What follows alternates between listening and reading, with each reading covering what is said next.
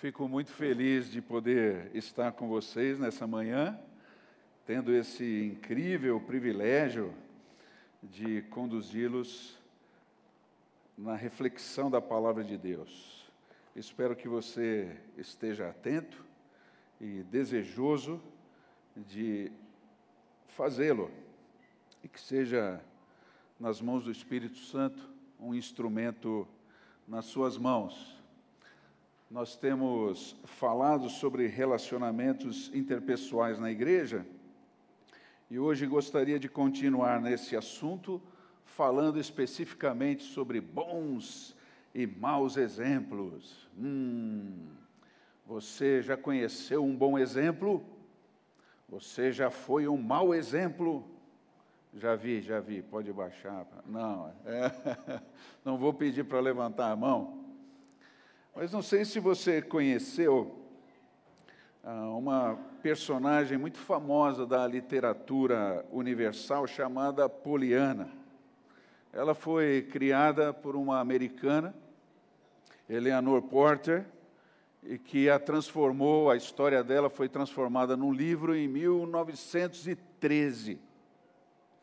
Ah, essa história, se você ainda não leu, deve ler, conta a história de uma menininha e foi filha de missionários, que vê o um mundo cor-de-rosa. Ela vê tudo cor-de-rosa, sem maldades, sempre acreditando no melhor das pessoas e na vida. No mundo dela, todas as coisas são boas e tudo é o melhor possível. Então, se você já não leu, eh, se você ainda não leu, deve ler. É uma história fascinante, ah, que pode nos dar uma nova visão sobre a nossa realidade a nossa vida. Mas, embora seja fascinante, a Poliana tornou-se o nome de uma síndrome muito famosa entre os especialistas, que é sinônimo para a fuga da realidade. Alguém que quer fugir da realidade, ou tem uma visão imatura ou distorcida de si mesma e do mundo, comumente é diagnosticada como a portadora da síndrome de Poliana. Tenta ver tudo com olhos de cor-de-rosa. Eu penso que cristãos podem ter a mesma dificuldade, queridos, em enxergar as realidades relacionais existentes numa igreja local. Ainda se encontram pessoas que entendem ou pensam ou gostariam de, de pensar, colocam dentro na, da mente que esse ajuntamento aqui, dessa manhã e a todo domingo, que nós todos temos, é sinônimo de perfeição, de irrepreensibilidade, e até de impecabilidade. Ou seja, as pessoas que vêm aqui estão mais ou menos entre o céu e a terra, é, super-humanos ou semideuses. E aqui é um ambiente é, é, edêmico, no sentido do Éden, em que todo mundo tem a melhor das intenções. Mas a realidade é que conviver em comunidade, queridos, requer sim uma boa dose de realidade. Conviver em comunidade requer uma boa dose de realidade. E veremos a partir do texto de 1 aos Coríntios, capítulo 11, versos 18 e 19, como isto é verdade. Então, 1 aos Coríntios 11, 18 e 19 Vou tentar mostrar a vocês como conviver em comunidade requer sim uma boa dose de realidade. Diz assim o texto bíblico.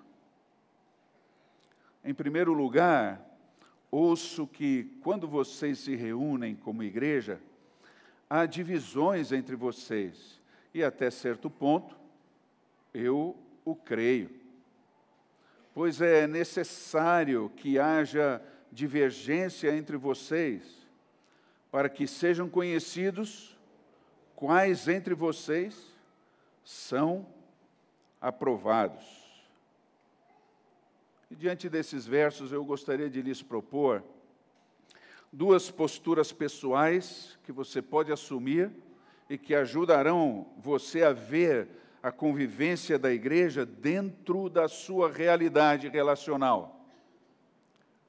Duas posturas que você deve assumir para que comece a enxergar esse ambiente relacional da igreja como ele realmente é, dentro da sua realidade.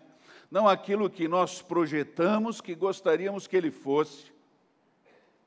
Não um ideal psicoespiritual, mas a sua realidade. E as duas posturas são essas. Primeiro, é preciso que você seja prudente, depois que seja aprovado. E nós vamos verificar essa realidade a partir da igreja de Corinto. A realidade dessa igreja vai nos dar uma condição, um ponto de partida para nós refletirmos sobre a nossa própria realidade hoje, diante da qual precisamos ser prudentes e nos manter aprovados. Preparados? Vamos lá? Hum.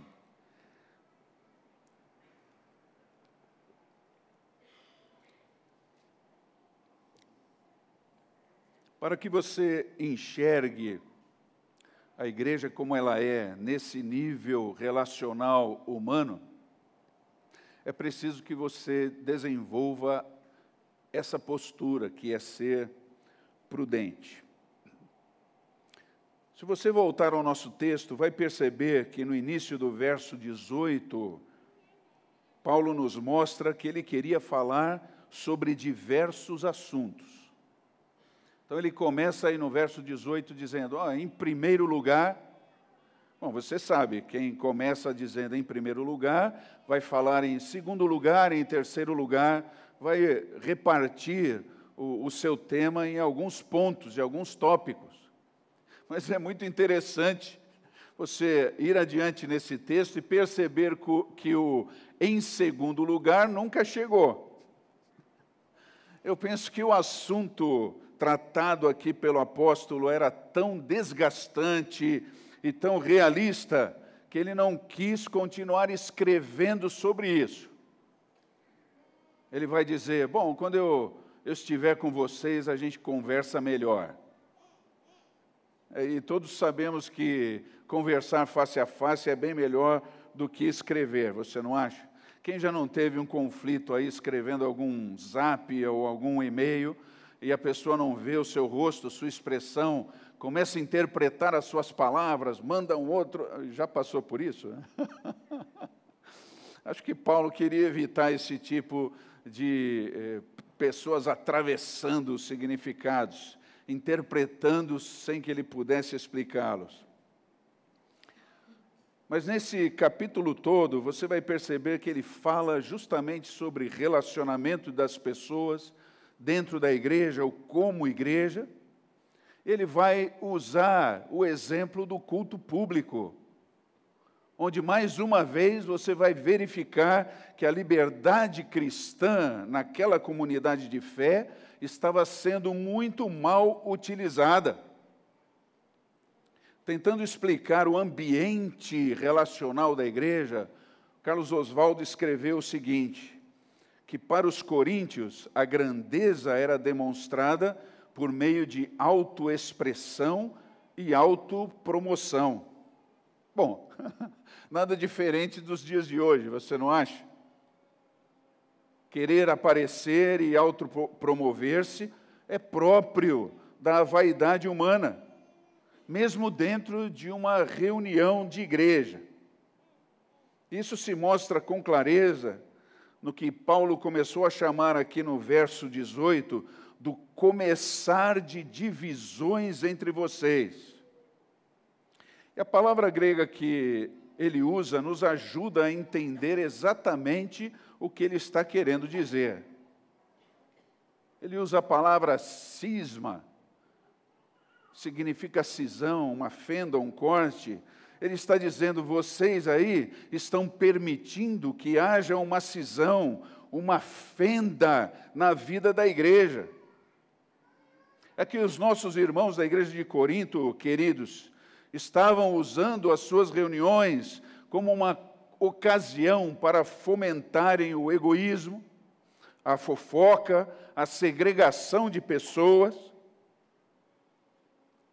Enquanto a comunhão da igreja deveria ser um momento de altruísmo, com o foco na pessoa de Cristo, eles simplesmente não estavam atentando para esse pequeno e que, eh, detalhe que faz toda a diferença, o porquê estamos juntos, o que nos trouxe a essa reunião. Mas quando uma pessoa está preocupada consigo mesma, quando a sua atenção egoísta coloca todas as demais coisas em segundo plano, então a reunião da igreja se torna uma terra de ninguém, queridos.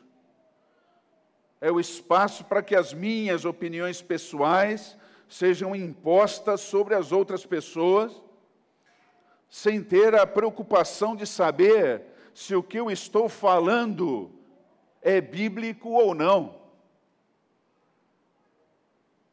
Notem que eu não usei a, a, expressão, aquilo que eu estou falando vem de Deus, porque até isso tem sido desenvolvido num caminho tão obtuso, tão diferente daquilo que ele escreveu na palavra, que já é uma frase por demais desgastada. Então, o que julga se o que eu estou falando é certo ou não, é coerente ou não espiritualmente, se aplica a relações interpessoais na igreja, é se está de acordo com essa palavra. Agora, queridos, eu acho que esse é um fenômeno próprio dos nossos dias, você não acha?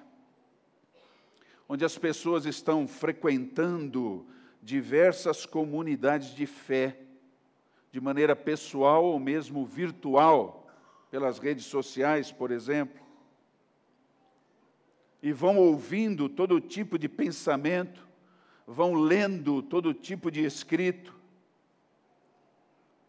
mas o que é principal é a relação que essas, essas pessoas desenvolvem com o que ouvem e leem. Principalmente julgando o que elas ouvem por meio do que lhes parece razoável, de boa aceitação. Se aquilo corrobora o pensamento que eu já tinha, é verdade. Se aquilo vai a favor de um sentimento que eu tenho em meu coração a respeito de tal texto bíblico, eu encaro aquilo como verdade. Bom, se me tocou, está aceito como verdade. Nossa, essa palavra me tocou. Bom, então é, é verdade, é isso. Ou então a pessoa ouve e diz: Ah, eu não concordo com isso aí, eu acho que não está certo, então não pode ser verdade. O padrão de julgamento, então, parte da minha própria experiência, do meu círculo restrito de experiência com a palavra. Será que deveria ser assim?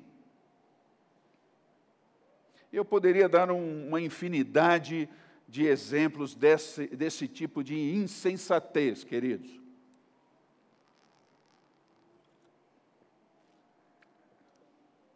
Coisas que nos chegam todas as semanas.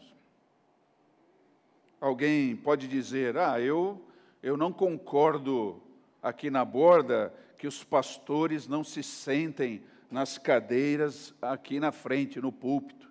Tinha que ter sete cadeiras para os sete pastores. Legal. Tudo bem. Ok, a sua opinião. Mas aqui não é assim, porque existe uma razão bíblica para não ser. Não estarmos aqui desfilando a todo início, a todo fim de culto, é inspirado não por uma tradição ou uma vontade de inovarmos o que quer que seja como igreja, mas porque temos uma motivação que vem do texto da palavra, princípios da Bíblia que nos impedem de fazer isso. Talvez outro possa dizer: ah, eu não concordo que não se adote o dízimo aqui na borda. Ah, tudo bem, mantenha aí sua opinião. Mas a questão é que aqui não é assim, porque existe uma razão bíblica para não ser. Ninguém acordou numa manhã de domingo e disse: Ah, vamos mudar esse negócio de dízimo. Isso foi fruto de um estudo bíblico aprofundado, compromissado com aquilo que Deus quer para a sua igreja.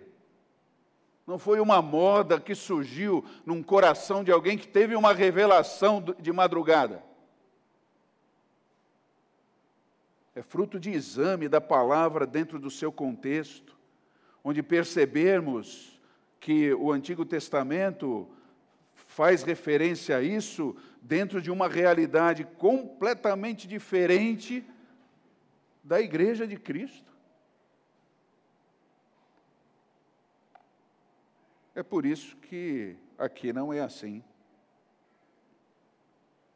Porque todos nós queremos nos submeter à Bíblia, mesmo que isso pareça tão normal e contingente. Muitas pessoas estão com o livro na mão, falando para audiências como essa, mas estão desrespeitando o contexto desse livro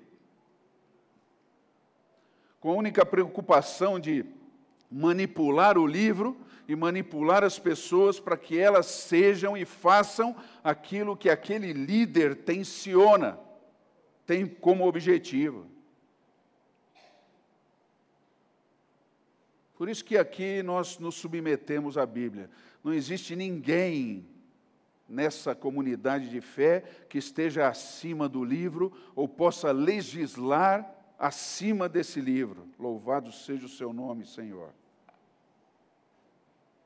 E digo, querido, se, se existir um dia que isso não for mais assim, vá embora, junto comigo. Vou pegar o meu chapéu e vou para uma outra comunidade, porque essa não representará mais a pessoa de Cristo Jesus. Porque uma igreja que se afasta nos seus relacionamentos, na sua vivência, na sua maneira de ver a vida, da palavra lida, entendida dentro do seu contexto, não merece mais ter sobre si o nome de cristã. Pode ser evangélica, pode ser reformada, pode ser informada, pode ser o que for mas bíblica e de Cristo não será mais. Bom, talvez você possa dizer, o Átila está exagerando. vou te mostrar um, um, uma outra realidade dentro do Novo Testamento, só que numa outra carta de Paulo, para que você veja a dificuldade que já existia na relação das pessoas com as outras pessoas dentro da igreja e principalmente com a palavra de Deus. Eu estou me referindo à segunda a Timóteo, que Heraldo nos expôs a semana passada. Se você começar a pesquisar essa carta, vai perceber que em todos os capítulos aparecem pessoas que estavam na comunidade de fé, mas eram tremendos maus exemplos. Gente que não poderia ser referência de nada na fé. Por exemplo, capítulo 1, verso 15, você acha esses dois aí, Figelo, Hermógenes. Quando a, a perseguição começou no meio da igreja, eles foram os primeiros a assumirem e darem, darem pista. A perseguição com a gente, não. Não queremos ser perseguidos. No capítulo 2, versos 17 e 18, você encontra esse Himineu e Fileto, que se envolveram com falsos ensinos, mas comumente falsos ensinos frutificam tanto na vida da pessoa que ela não consegue guardar isso só para si, morrer abraçada com esse falso ensino. Eles estavam levando esse falso ensino para dentro da igreja e prejudicando as pessoas, o crescimento sadio dessas pessoas. Capítulo 3, verso 8, Paulo faz uma alusão a Janes e Jambres que parece até uma dupla caipira do Antigo Testamento, você não acha? que já na época de Moisés resistiram à verdade da palavra de Deus, e aqui são ilustração de pessoas que no meio da congregação, embora estivessem recebendo do próprio apóstolo a verdade da palavra de Deus, estavam contestando. Mas não faziam isso diante do apóstolo ou das pessoas que ensinavam, mas ali é, no meio da igreja, sabe? Capítulo 4, verso 10, mostra um jovem chamado Demas, que tanto amou o mundo que abandonou a sua fé. Mau exemplo.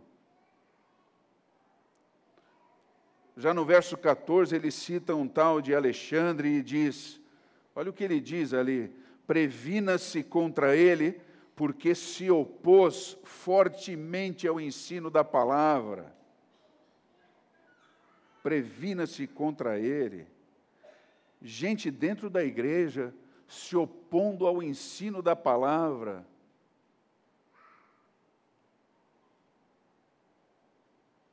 E o pior, vão, vão, compartilhando com outros essa mesma oposição idiota, desculpe a palavra, do grego idiotes, aquele que ignora. Né?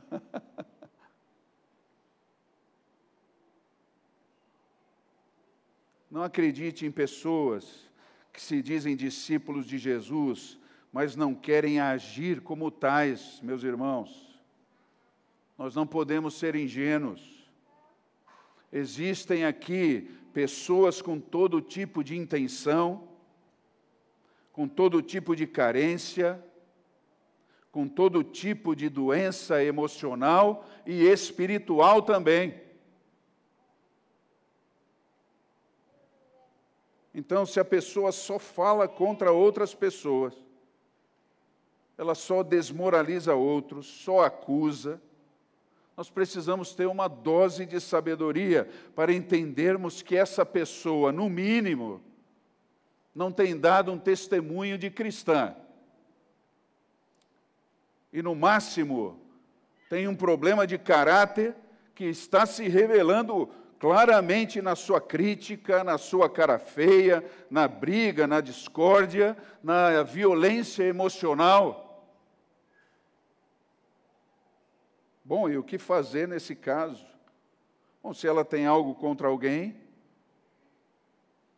precisa tratar com clareza esse algo e com a Bíblia aberta. É assim que se tratam problemas relacionais dentro da igreja. Precisa procurar a pessoa com quem tem algo e agir como um filho da luz, como Cristo faria com objetividade, humildade, franqueza, mas principalmente com base bíblica. Agora, queridos, eu não estou falando de discordâncias, se a luz deveria ser mais forte ou menos forte, se a, o, o banco deveria ser amarelo, azul ou preto. Não estou falando desse tipo de discordância. Elas não são um problema desde que não quebrem a comunhão e não sejam contra a palavra de Deus. Então, o que eu estou dizendo é que, se romantizarmos a convivência entre pessoas na igreja, poderemos sofrer duras consequências como igreja de Cristo, na nossa caminhada nessa terra. Então, ser prudente é agir com sensatez, com um bom senso relacional, provando o que se ouve, testando aquelas ideias antes que elas encontrem lugar na sua mente, se relacionando com as pessoas aqui com equilíbrio, de modo coerente com Cristo, nosso Senhor. Não que a cultura aceita, ou que você aceita, mas aquilo que é padrão do Cristo, que é nosso Senhor. Porque conviver em comunidade, queridos, requer esse tipo de postura. Já a segunda postura pessoal que eu quero lhes propor, que nos ajudará a ver a convivência na igreja dentro da sua realidade, é ser aprovado. O ser prudente coloca os meus pés no chão e, e, e me traz a consciência de que estou sorrindo e me relacionando com pessoas que têm as suas próprias realidades. E a única coisa que nos salva, mantendo um relacionamento sadio, é abraçarmos e vivermos a verdade da palavra. E agora, uma segunda postura que vai nos ajudar a interpretar melhor os nossos relacionamentos dentro da igreja é objetivarmos a aprovação, é sermos aprovados. Observe que o verso 19 é iniciado com uma declaração muito intrigante. Não sei se você percebeu, olha aí.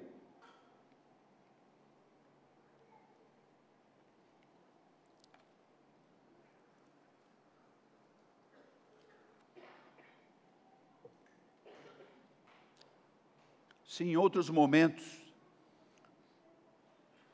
a palavra de Deus recusa qualquer divisão ou divergência dentro do corpo de Cristo, parece que Paulo, aqui, ironicamente, diz que é necessário haver divisões.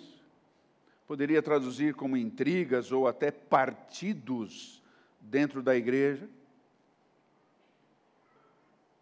são permitidos, dentro da ironia do apóstolo, permitidos por Deus, porque eles servem, segundo esse texto, como um teste para sabermos quem dentro da igreja está aprovado segundo Deus.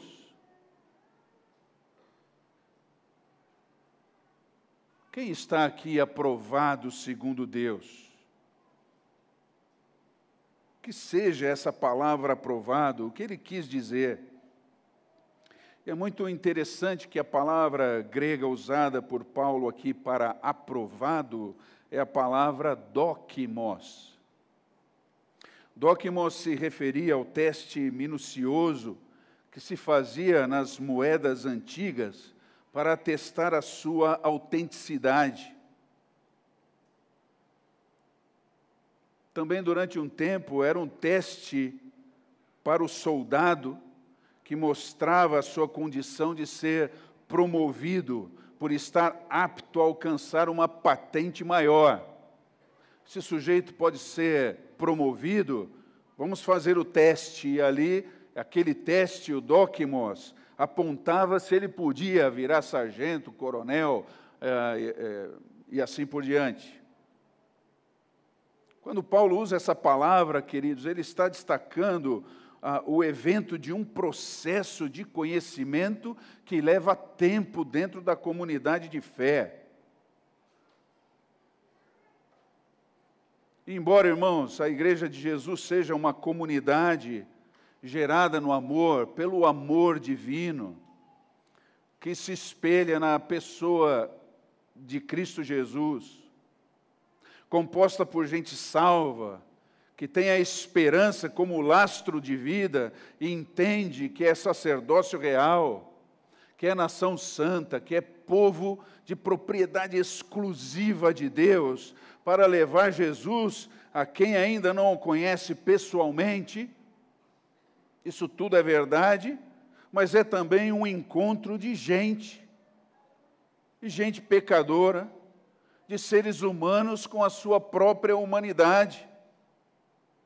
Porque a, a, ninguém aqui, ao entregar a vida a Cristo, foi curado completamente das suas carnalidades. em especial do seu orgulho, da sua vaidade.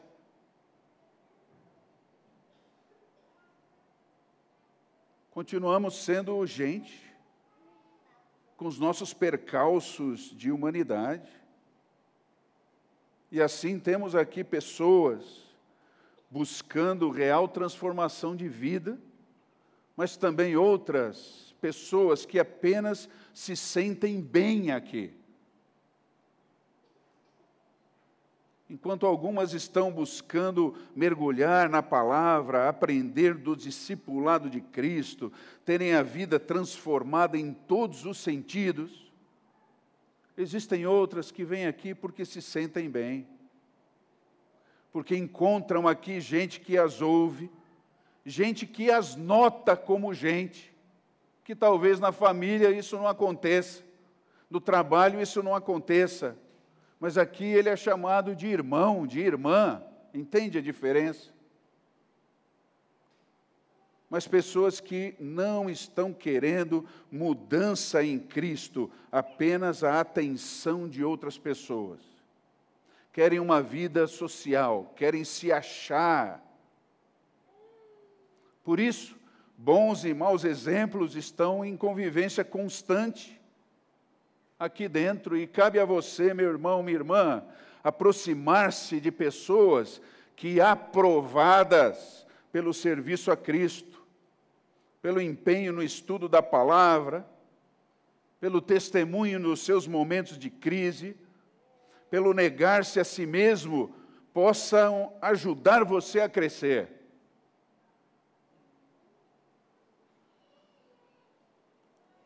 em vez de nos sentirmos atraídos por aqueles que degradam outras pessoas,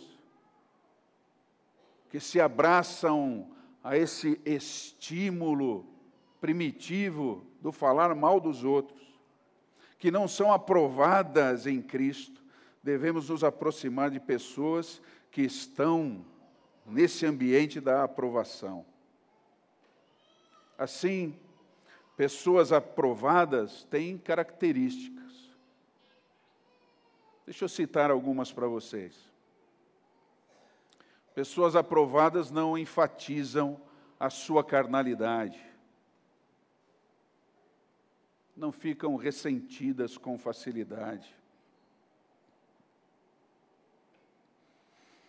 Elas não vêm aqui para causar problemas, mas para trazer soluções. Pessoas aprovadas vêm aqui não para combater umas às outras,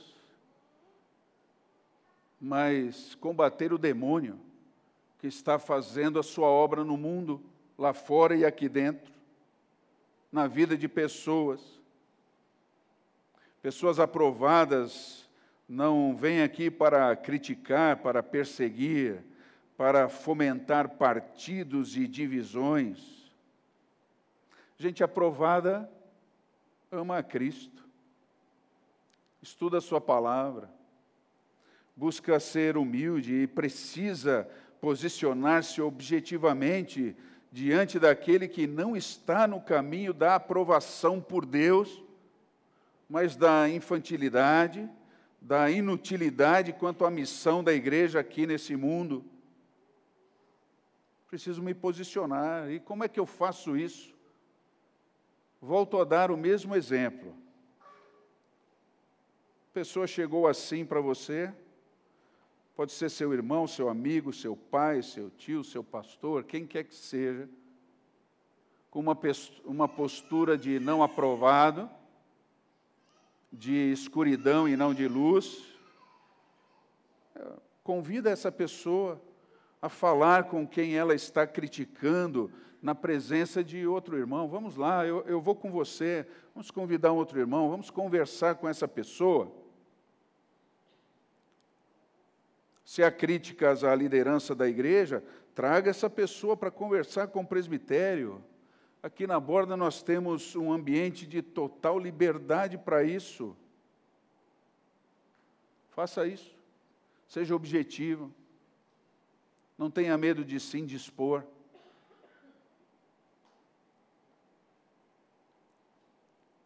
Entretanto, se essa pessoa não quer estudar a Bíblia para mudar, se ela não quer submeter-se ao Senhor e à Sua palavra, quem sabe uma outra sugestão que eu lhe dou é ajudar essa pessoa a encontrar uma outra comunidade de fé que possa aceitar esse tipo de procedimento fora da palavra, desde, desde que ele dê dinheiro lá.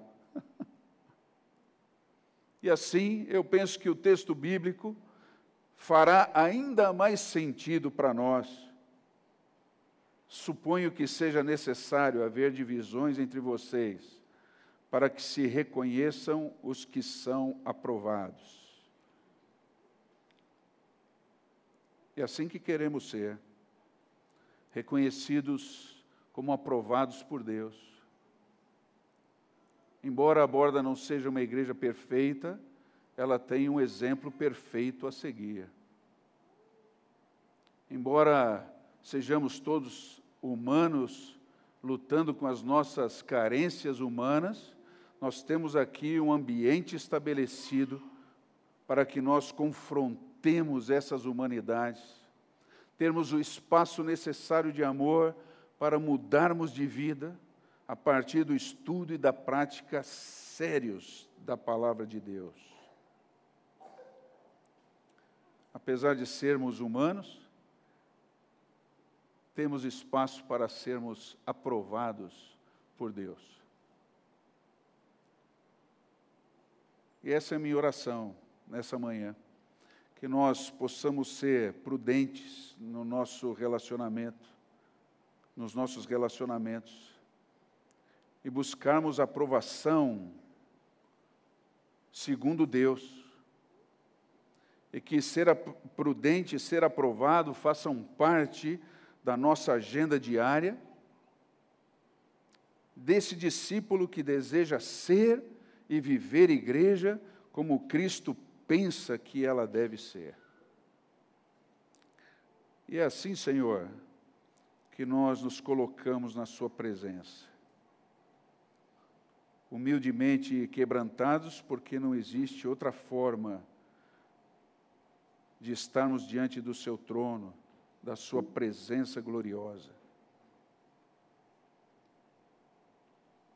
Senhor nos olha por meio de Cristo Jesus, nos dá acesso ao Senhor, por meio do Espírito Santo, podemos compartilhar qualquer coisa com o Senhor,